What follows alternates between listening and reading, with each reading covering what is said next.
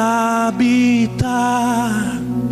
Não queremos só uma visita.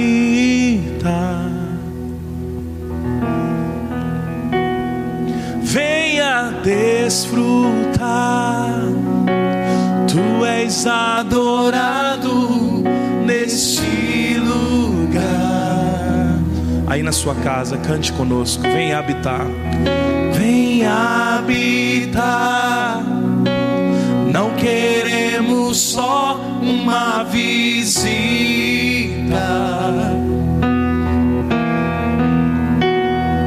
Venha desfrutar. Tu és adorado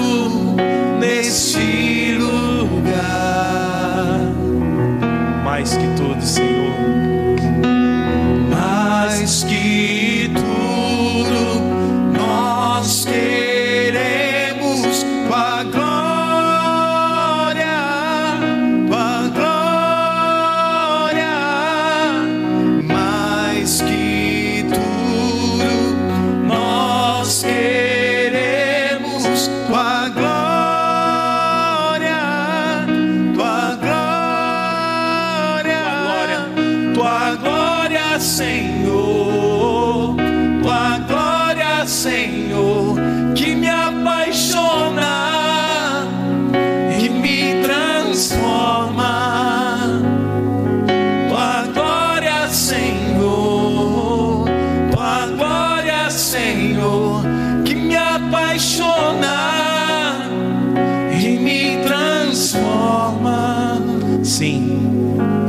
nós clamamos para que a tua glória entre em cada lar, cada lar que está assistindo agora essa transmissão, seja invadido pela glória do Senhor, a glória que transforma.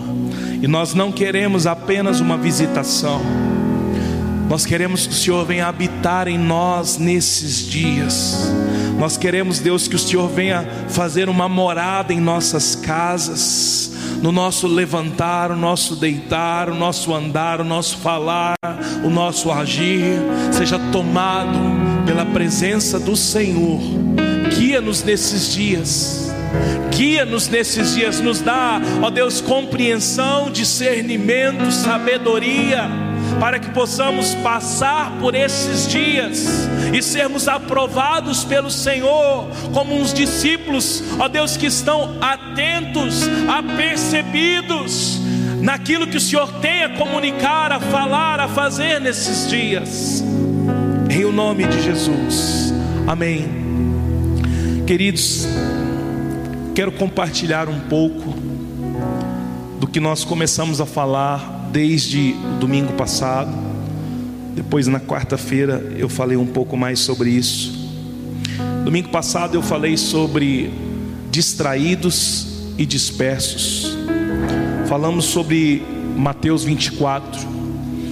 E é tão impressionante a quantidade de pessoas que eu vi ministrar sobre Mateus 24 nesta semana.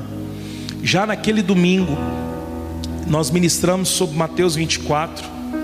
Quando foi na terça-feira, nós tivemos aqui uma, uma reunião para suspender o CPL, que é a capacitação de pastores e líderes, que está suspenso o curso. E no momento em que nós orávamos, o pastor Leandro, ele pegou a Bíblia, ele não estava no domingo, ele estava ministrando fora. Ele abriu a Bíblia e começou a ministrar sobre Mateus 24. Depois eu ouvindo outros homens de Deus né, nas redes sociais e vi o quanto esse texto estava sendo anunciado nesses dias e eu fiquei muito feliz que é uma confirmação daquilo que Deus quer falar com o seu povo. Mas Jesus estava falando com os seus discípulos sobre os dias de Noé, onde muitos não acreditaram naquilo que estavam por vir e Jesus estava comparando aquele momento em que ele falava sobre isso, sobre os dias de Noé. E nós, nesse tempo, estamos também comparando ao que nós temos ministrado, ao que nós temos falado, comparado também com os dias de Noé. Ah, ali no texto diz que dois estarão no campo, um será deixado e o outro levado. Vigiai, pois não sabeis em que dia vem o vosso Senhor. Mas, querido, é, eu não creio que o que está acontecendo nesse momento são os princípios das dores, e muito menos a grande tribulação. Nós cremos que o que está acontecendo antecedem os princípios da, das dores, porque, irmãos, nos princípios das, das dores, nós não, imagino eu, nós não vamos estar no conforto da nossa casa, pedindo comida pelo iFood, acessando a internet, apenas reclusos, apenas é, limitados de um contato físico, não. Se você ler ali em Mateus 24, outras coisas muito piores irão acontecer, mas nós cremos que os tempos de Noé, quando Jesus compara aquele tempo aos tempos de Noé, e nós fazemos isso hoje, significa que existe uma voz, existe uma palavra, existe algo que está sendo comunicado, e muitos estão como distraídos, dispersos, totalmente desapercebidos daquilo que está sendo comunicado. No verso 44, você não precisa abrir, eu só estou dando uma passada daquilo que nós ministramos. É, Jesus diz: Por isso estáis apercebidos também, porque o filho do homem há de vir e a hora em que não penseis. Nós falamos sobre estar apercebidos, estar apercebidos é estar abastecido, guarnecido, munido, provido é alguém que conseguiu ver ao longe, alguém que conseguiu estar munido com o necessário, aparelhado, preparado, que pensa por antecipação. E nós falamos também, especialmente no domingo passado, sobre Jesus indo resgatar aqueles dois discípulos do caminho de Emaús. Irmãos, ali fala muito com os dias de hoje, porque aqueles dois discípulos, eles estavam diante de Jesus na ministração dos milagres, nos sinais, e no momento da crucificação, aqueles discípulos, eles simplesmente, eles saem de Jerusalém e vão para Emaús, e Jesus vai ao encontro daqueles discípulos, começa a conversar com eles, e eles não perceberam que era Jesus quem falava com eles. Jesus precisou dizer para eles, necessitados de coração, para ouvir e crer na palavra. Ouvir e crer na palavra. E Jesus começa a ministrar, desde Moisés, sobre os profetas, sobre a vinda de Jesus e os processos que Jesus passaria. A palavra ardeu o coração daqueles discípulos, e Jesus entra ali com eles, parte o pão, os olhos são abertos, eles têm um batismo de compreensão de quem era Jesus e de que de fato Jesus estava ali para fazer, porque eles tinham uma expectativa errada. Imaginávamos nós que Jesus, o Nazareno, profeta, iria redimir Israel das mãos dos romanos. Ora, Jesus não veio somente redimir Israel das mãos dos romanos, Jesus veio para dar vida eterna a todo aquele que nele crê. Mas as expectativas dos, dos discípulos no caminho de Emaús estavam equivocadas. E quantos de nós temos essas expectativas equivocadas? Porque nós não conhecemos a Jesus. Vivemos debaixo de um manto de uma religião nós temos denunciado a religião aqui, irmãos. Deus não é um chefe de uma religião onde Ele é o chefe, Jesus é o diretor e, e nós agimos de uma forma, é, de um protocolo religioso, não. Deus é Pai, Jesus é o nosso Senhor e Salvador. E quando nós ministramos sobre isso, nós tentamos trazer um, uma compreensão de que nós devemos buscar uma revelação de quem é Jesus e daquilo que ele veio de fato fazer. Na quarta-feira nós ministramos sobre as dez virgens. Ou, oh, queridos, Jesus conta uma parábola onde havia dez mulheres, cinco prudentes e cinco loucas. As prudentes, elas pegaram as lâmpadas e as vasilhas de azeite. As loucas pegaram somente as lâmpadas com um pouco de azeite. E a palavra diz que elas caíram no sono, e vindo o noivo, somente as prudentes participaram da boda. Ora, a lâmpada sou eu e você. O azeite é a vida de Deus em nós. Sabe, sabe o que representa você sem a vida de Deus? Sabe o que representa você levando uma vida religiosa? Nada. Nada, você vai ficar de fora das bodas se você não tiver o azeite, e o azeite é a vida de Deus.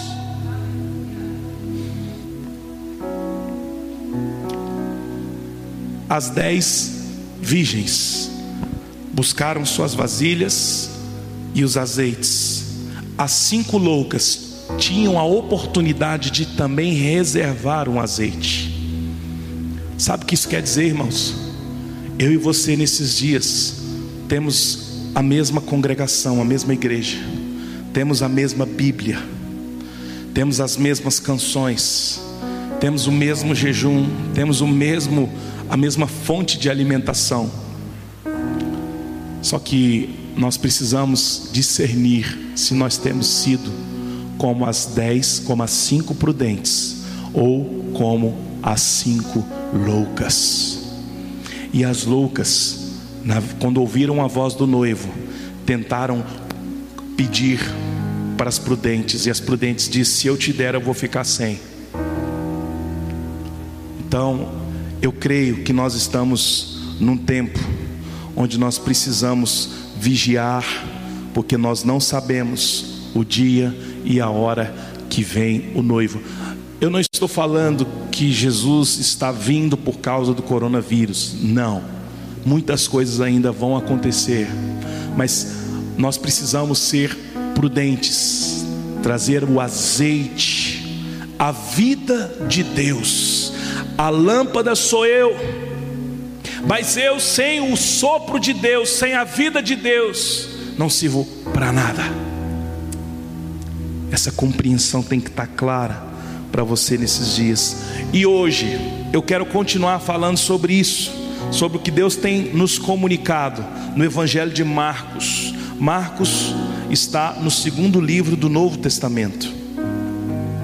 Mateus, Marcos, Lucas, João. Marcos, Marcos capítulo 14.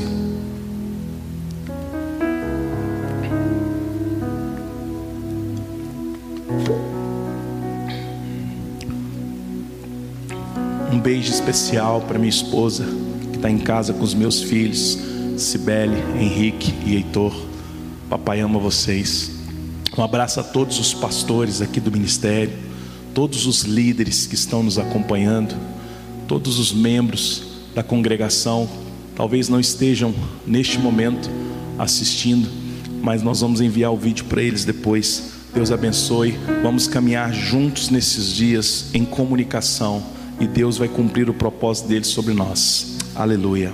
Evangelho de Marcos, capítulo 14.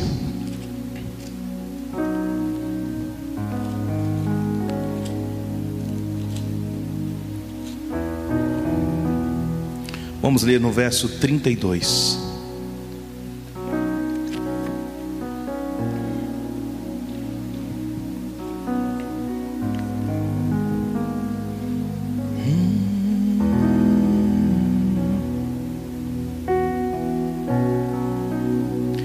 Verso 32 diz: Então foram a um lugar chamado Getsemane. Ali chegados, disse Jesus aos seus discípulos: Assentai-vos aqui enquanto eu vou orar. E levando consigo a Pedro, Tiago e João, começou a sentir-se tomado de pavor e de angústia. E lhe disse: A minha alma está profundamente triste até a morte. Ficai aqui e vigiai. E adiantando-se um pouco, prostrou-se em terra e orava para que, se possível, lhe fosse poupada aquela hora. E dizia: Aba, Pai, tudo te é possível, passa de mim este cálice, contudo, não seja o que eu quero, e sim o que tu queres. Voltando, achou-os dormindo, achou quem? Os discípulos dormindo, e disse a Pedro a Simão: Tu dormes, não pudeste vigiar nem uma hora. Vigiai e orai para que não entreis em tentação. O espírito, na verdade, está pronto, mas a carne é fraca. Retirando-se de novo, orou repetindo as mesmas palavras. Voltando-se, achou-os outra vez dormindo, porque os seus olhos estavam pesados e não sabiam o que lhe responder. E veio pela terceira vez e disse-lhes: Ainda dormis e repousais? Basta, chegou a hora, o filho do homem está sendo entregue nas mãos dos pecadores. Levantai-vos, vamos, eis que o traidor se aproxima. Diga aleluia, você que está assistindo aí da sua casa. Queridos, nós, para compreender melhor o contexto do que está escrito aqui, é preciso nós lembrarmos que trata-se de momentos que antecediam a crucificação. Jesus chama Pedro, Tiago e João para orar e começa a sentir-se tomado de quê? Pavor e angústia. E diz que sua alma está triste até a morte e pede para que eles pudessem orar e vigiar. Agora para para pensar, irmãos. Nós estamos falando de Jesus. Jesus, ali no Getsemane, ele, ele, ele reúne ali os discípulos. É, esse texto está descrito em Mateus, em Marcos e Lucas. Então cada um escreveu um pouco diferente, mas Marcos relata que era Pedro, Tiago e João. Ele está ali com os discípulos, ele, ele fala o seguinte: olha, vocês vão ficar aqui orando e vigiando, porque eu vou orar um pouco. A Bíblia diz que quando Jesus sai para orar, ele é tomado de um pavor e de uma angústia. Nesses dias, nós temos vivido um pavor global, uma angústia global. Não existe este que não está apavorado ou angustiado, porque nós não sabemos a dimensão desse vírus. A medicina não sabe, as autoridades não sabem. É, é uma notícia nova a cada momento. Existe pavor. E nós estamos falando de Jesus. Jesus, irmãos, ele já sabia, ele estava pronto para a crucificação. E ele estava tão angustiado e tão apavorado, e ele diz que a alma dele estava triste até a morte. E ele pede para que os discípulos orassem. Agora ouça: Jesus não pediu para que os discípulos orassem, para que mudasse a ideia de Deus em relação à crucificação. Jesus não estava querendo que algo mudasse, oh meu Deus, que o Pai não queira mais me crucificar, não. Tanto é que quando ele ora, ele diz: Pai, se possível, passa de mim esse cálice, mas contudo, seja feita a tua vontade. Jesus já sabia que a vontade do Pai era que ele fosse entregue por mim e por você, é que ele fosse entregue para uma, toda uma geração, uma nação, por todos os povos. Só que Jesus estava tomado de pavor e de angústia. Há uma chamada global para intercessão. Há uma chamada global para nós orarmos e vigiarmos nesse tempo. Em Lucas 22, abre lá comigo, descreve este acontecimento com algumas diferenças de detalhes que eu quero explorar com você no, a, a partir do Evangelho de Lucas. É o terceiro livro do Novo Testamento, porque Lucas ele descreve algo aqui que eu acho que pode edificar a minha e a sua vida. Lucas 22, no verso 39. E saindo foi, como de costume, para o Monte das Oliveiras, e os discípulos o acompanharam. Chegando ao lugar escolhido, Jesus lhes disse: Orai para que não entreis em tentação. Ele, por sua vez, se afastou cerca de um tiro de pedra, de joelhos orava, dizendo: Pai, se queres, passa de mim esse cálice. Contudo, não faça a minha vontade, e sim a tua. Então lhe apareceu um anjo do céu que lhe confortava. E estando em agonia, orava mais intensamente e aconteceu que o seu suor se tornou como gotas de sangue caindo sobre a terra. Levantando-se da oração, foi ter com os discípulos e os achou dormindo de tristeza. E disse-lhe: Por que estáis dormindo? Levantai-vos, orai para que não entreis em tentação. Queridos, Lucas descreve que Jesus foi claro no seu pedido aos discípulos: orai para que não entreis em tentação. Orai para que não entreis em tentação, aqui não estava relacionado, orais para que não tenha uma vida de pecado. Nós assimilamos tentação a uma vida de pecado, principalmente aos pecados sociais, geralmente imoralidade é, desonestidade, mentira. Quando Jesus disse: Orai para que não, não entreis em tentação, ele estava relacionando que se os discípulos fossem enfraquecidos, eles não experimentariam daquilo que Deus tinha para eles. Entrar em tentação é ceder à carne, entrar em tentação é desistir, entrar em tentação é recuar, entrar em tentação é se dobrar diante da crise. Estava relacionado a uma intercessão para que o propósito de Deus se cumprisse em Jesus. Estava relacionado a uma intercessão, uma intercessão para que Jesus suportasse o que estava por vir. Jesus então se afasta. Ele começa a orar. A oração de Jesus, queridos, é que a vontade do Pai fosse feita. Jesus estava simplesmente expondo a sua humanidade. Quando ele diz, Pai, se queres, passa de mim esse cálice, contudo, não seja feita, não, não faças o que eu quero, mas sim o que o Pai quer. Jesus estava, irmãos, numa oração de entrega. Esta oração não é uma oração para mudar o sentido da crucificação. Se queres, passa de mim esse cálice. Jesus tinha compreensão e a convicção daquilo que o Pai queria fazer. Só suporta orar e vigiar em tempos difíceis quem compreende a vontade do Pai. Só suporta orar e vigiar em tempos difíceis quem suporta a vontade do Pai, quem compreende o que o Pai quer.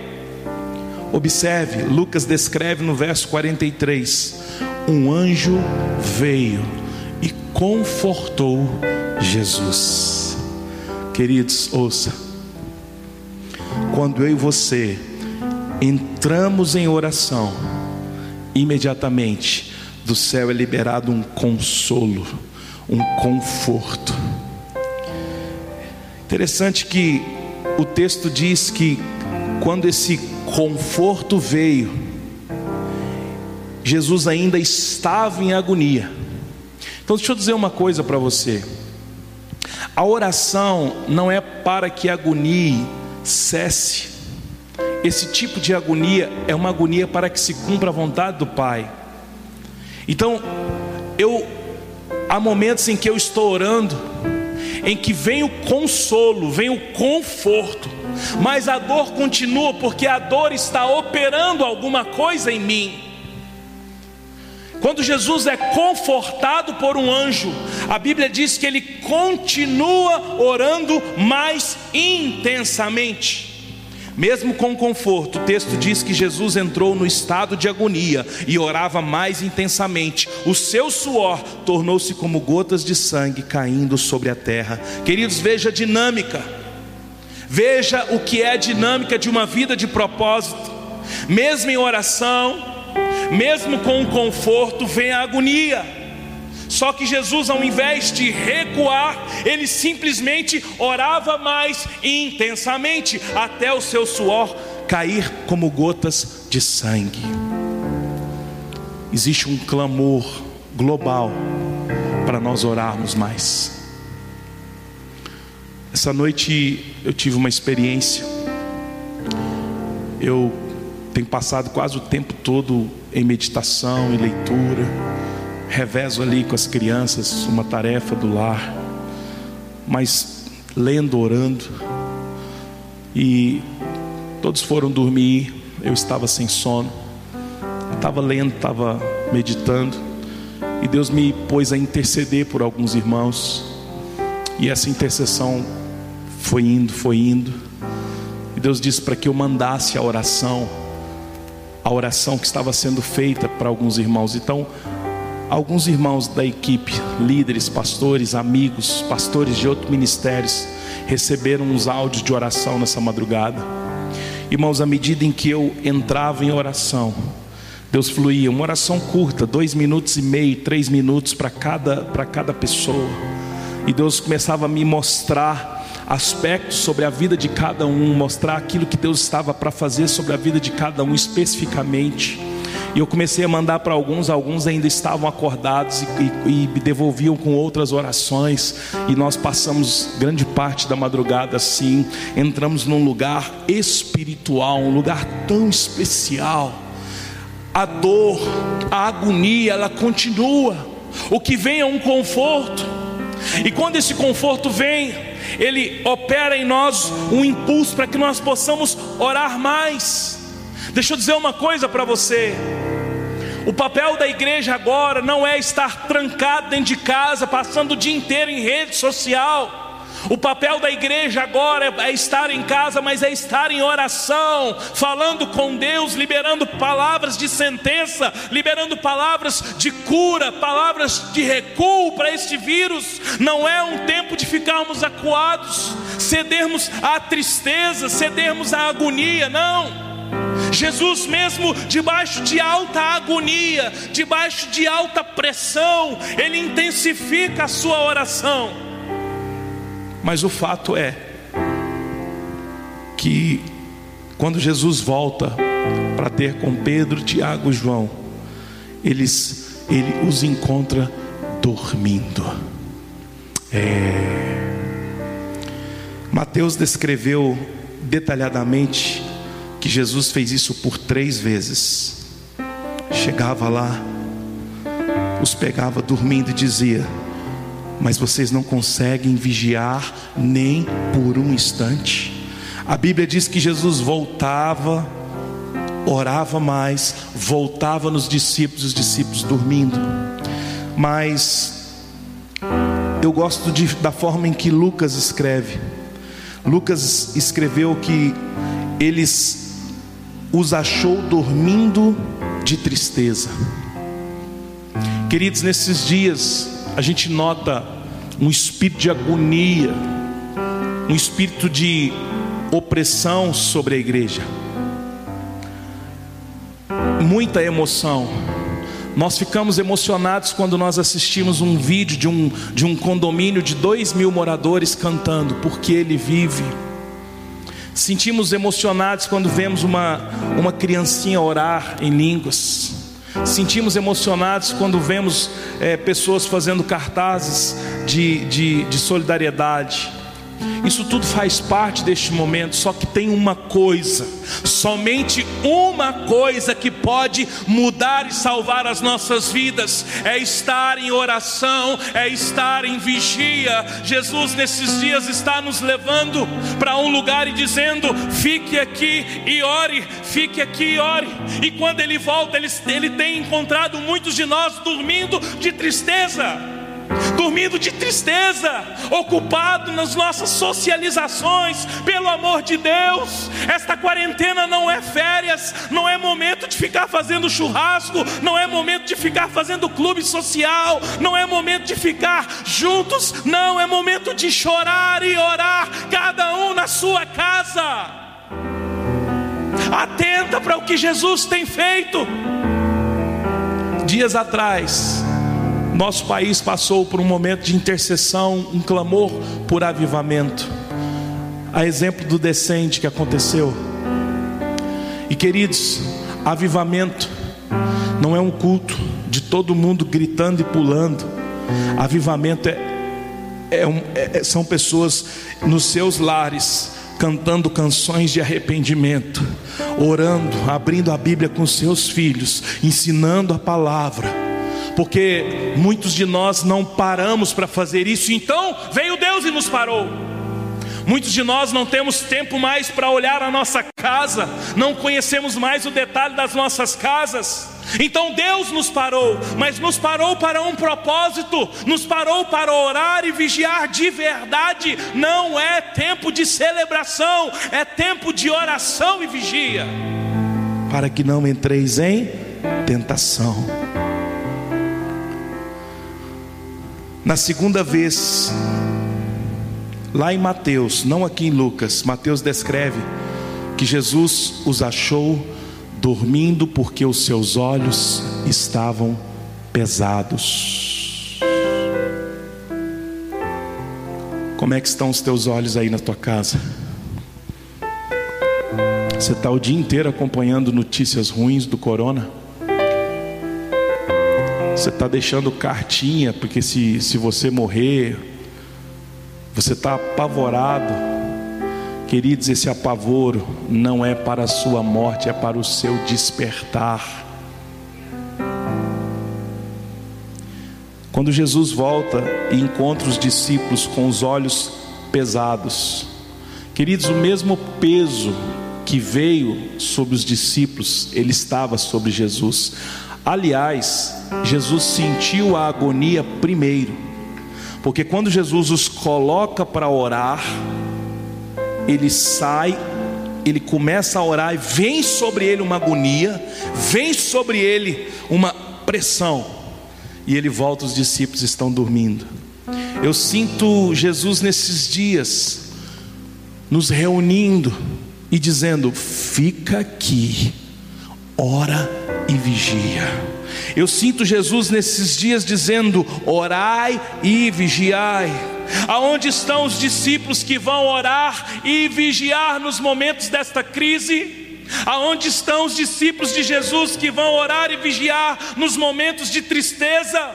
Aonde estão os discípulos de Jesus que vão orar e vigiar nos momentos em que os olhos estão pesados?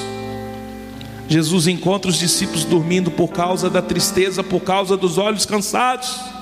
Quantos de nós estamos dormindo neste tempo? Distraídos, tristes, apavorados, desanimados.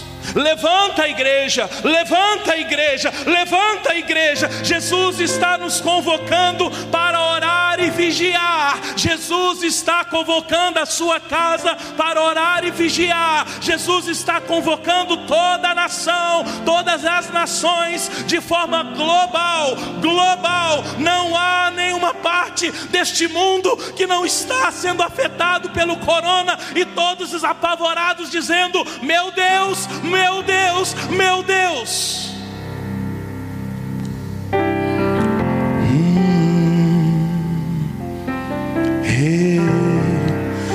Quero morrer para as coisas deste mundo. Quero esquecer as coisas que me afastam de você. Vem aqui os músicos. Teu nome é como um guento derramado em minhas feridas que me curam, restaura a alegria. O teu perdão é tudo que eu preciso. Cura minha alma, restaura o meu sorriso. Pois quando tu chegas, fica tudo colorido, fica tudo colorido. Faz outra vez,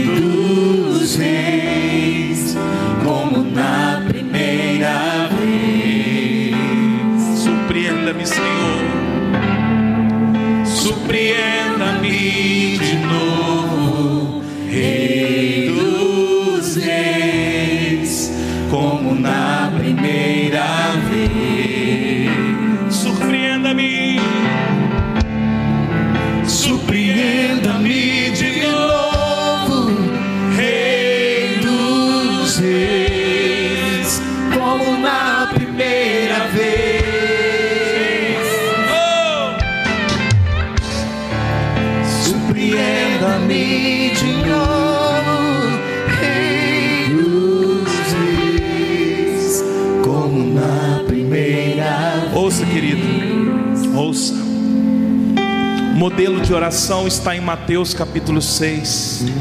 Vá lá para mim, Mateus capítulo 6. Primeiro livro do Novo Testamento.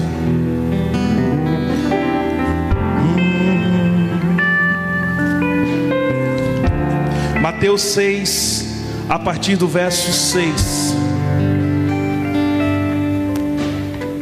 Tu, porém, quando orares, entra no teu quarto, fecha a porta, orarás ao teu pai que está em secreto, e o teu pai que vê em secreto te recompensará. Então ouça,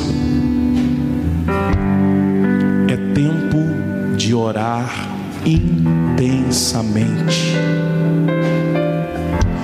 Modelo de oração está em Mateus. Jesus disse: E tu, porém, quando orares, entra no teu quarto. Deixa eu dizer para você: faça os cultos domésticos, faça os cultos ali na sala da sua casa, com os teus filhos, com os teus irmãos, com teu pai, faça culto online. Mas esses cultos não substituem a oração que Jesus quer que eu e você façamos nesses dias. A oração no secreto, porque é somente no secreto que Ele vai revelar a tua vontade a nós. A oração da comunhão, a oração online, a ministração, tudo isso é muito bom, mas é quando você vai de joelho. Jesus deixou os discípulos e foi para uma distância.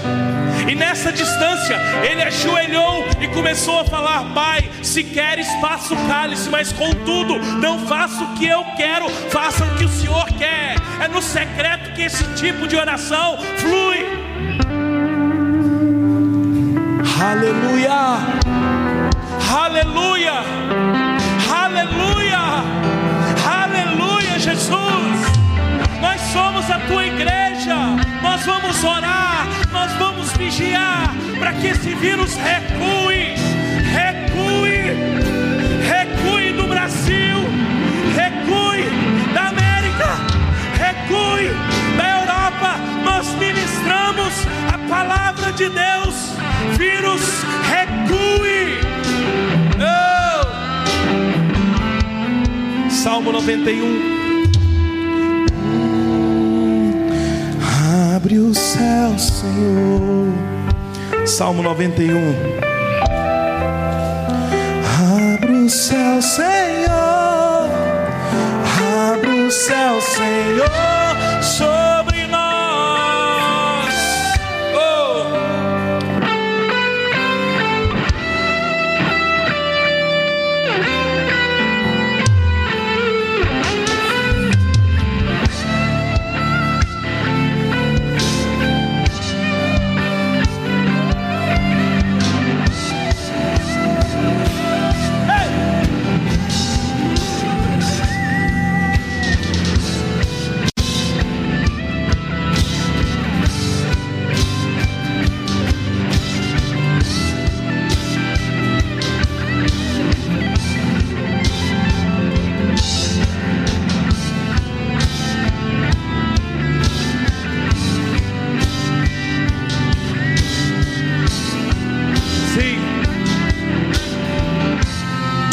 91. O que habita no esconderijo do Altíssimo e descansa à sombra do Onipotente. Diz ao Senhor, meu refúgio e meu baluarte, Deus meu em quem confio. Ele te livrará do laço do passarinheiro e da peste perniciosa. Ouça. Muitos de nós queremos desfrutar dos benefícios de Salmo 91. Mas deixa eu dizer uma coisa para você, nós já falamos sobre isso aqui. Só se apropria dos benefícios de Salmo 91 aquele que habita no esconderijo do Altíssimo, não é aquele que visita o esconderijo.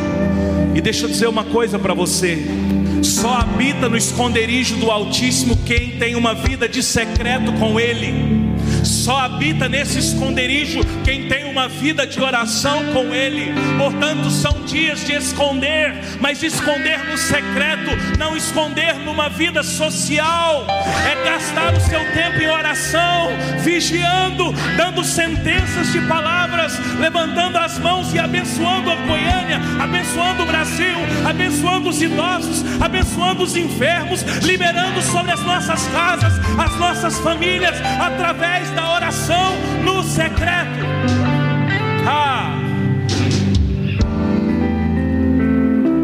É o que eu creio. É o que eu creio. Eu quero convidar você para na sua casa se levantar. Não fique no sofá agora. Ouça, ouça o que eu estou dizendo. Tem uma porção para Deus visitar você na sua casa agora. Deixa as janelas abertas agora. O sopro do Senhor, um vento do Senhor vai entrar agora aí na sua casa, no seu apartamento, na sua casa. Um sopro do Senhor, um sopro do Senhor.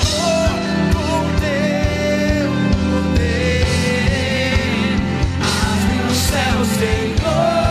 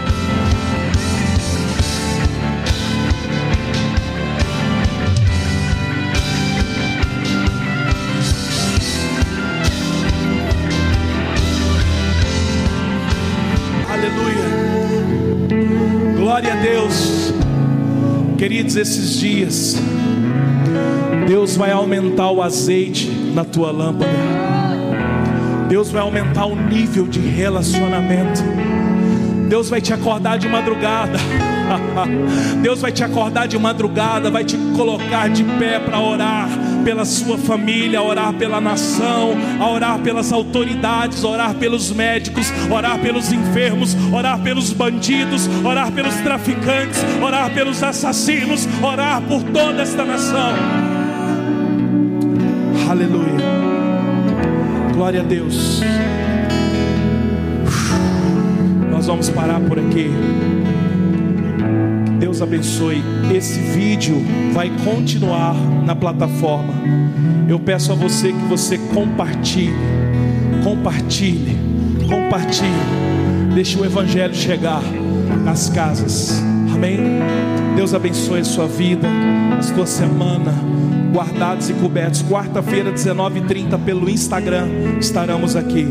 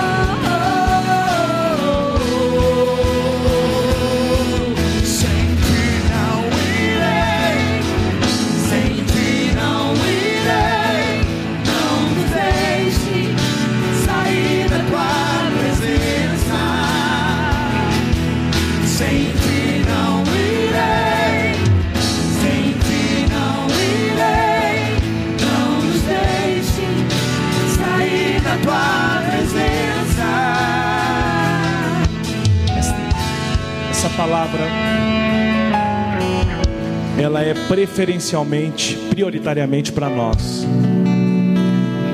No momento onde tantos sacerdotes estão praticamente sem poder se movimentar, nós aqui hoje tivemos a possibilidade de se movimentar enquanto sacerdote.